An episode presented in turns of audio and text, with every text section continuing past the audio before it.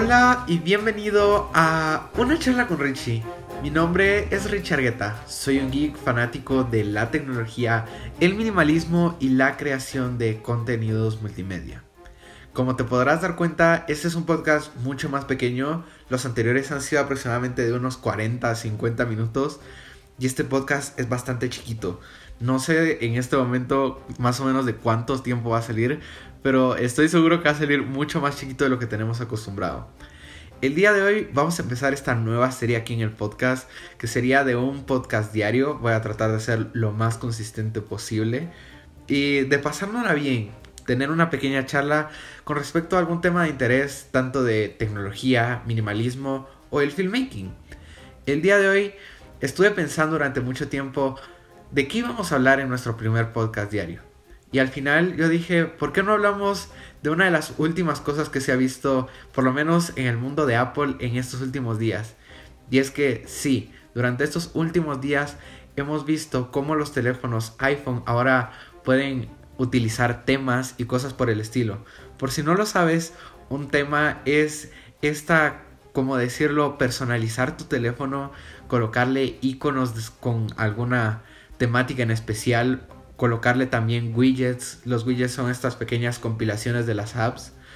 Y colocarle widgets con algún color en específico o algún tema en específico. Entonces, eso es algo que vemos en Android desde hacía muchísimo, muchísimo tiempo. Casi desde sus inicios. Android te permitía customizar tu teléfono, colocarle alguna especie de tema o alguna cosa de estas. En cambio ahora también lo permite iOS durante mucho, mucho tiempo atrás, desde la salida del jailbreak, es algo que se puede hacer. Yo recuerdo que cuando tenía mi iPhone 3GS, creo yo, podía customizar el teléfono porque le tenía puesto jailbreak. Yo durante mucho tiempo fui un fanático del jailbreak, pero nunca fui fan de esto de colocarle temas. Era algo que yo decía que no era como que necesario. Siempre he sido como que un amante de la forma de los iconos del iPhone, entonces yo siempre he dicho, ¿Por qué cambiarlo? Sin embargo, ahorita con iOS 14 es algo que desde el principio supimos que se podía hacer a través de atajos de Siri.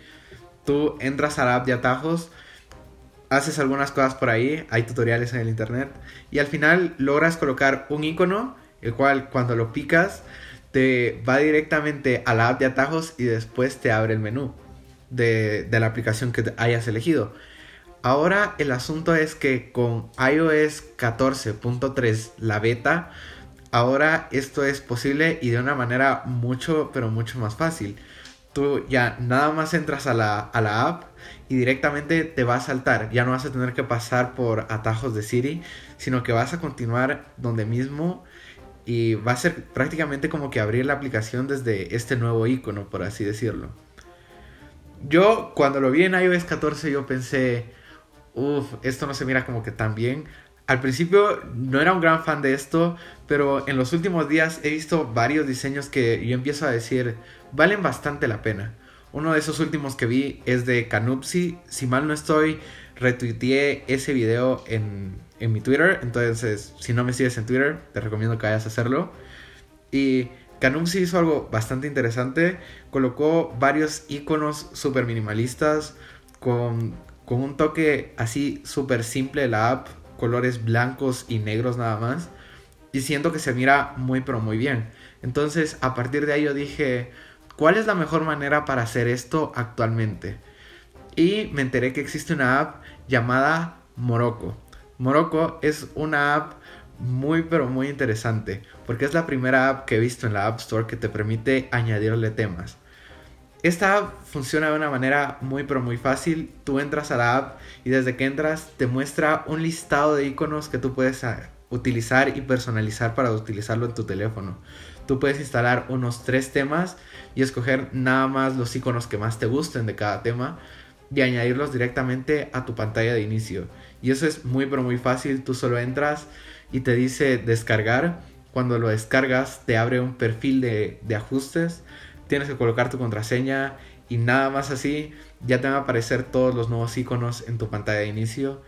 Es algo que sinceramente yo nunca pensé que fuéramos a ver en iOS, pero ahorita que lo empezamos a ver pienso que se pueden hacer algunas cosas bastante interesantes y bastante creativas. Creo que es una forma de, en cierta manera, de expresarte a través de tu teléfono y de demostrar qué cosas te gustan. Te voy a dar mi ejemplo. Yo actualmente tengo el pack de iconos de Big Sur. Siempre he sido un fan de la forma en la que utilizan los iconos macOS. Y ahorita que salió Big Sur, Sé que muchos tuvieron esa como que controversia de que se parecían mucho a los de iOS. A mí en lo personal me gustó mucho cómo lo hicieron porque son muy parecidos a los de iOS, solo que tienen como que un pequeño relieve. Es algo que cuando yo lo vi yo dije, uh, me gusta mucho cómo se mira. Entonces ahorita tengo algunos tres o cuatro iconos por ahí rodando en mi dispositivo que tienen esta apariencia y yo digo, pues siento que se mira bastante bien. Entonces, más o menos de eso era de lo que quería compartirte en este primer podcast. Quiero que si hay algún tema en específico que te gustaría que tratara en alguno de los siguientes podcasts, que vayas a alguna de mis redes sociales. Estoy en Instagram y estoy en Twitter. Entonces puedes ir ahí, seguirme y mandarme un comentario.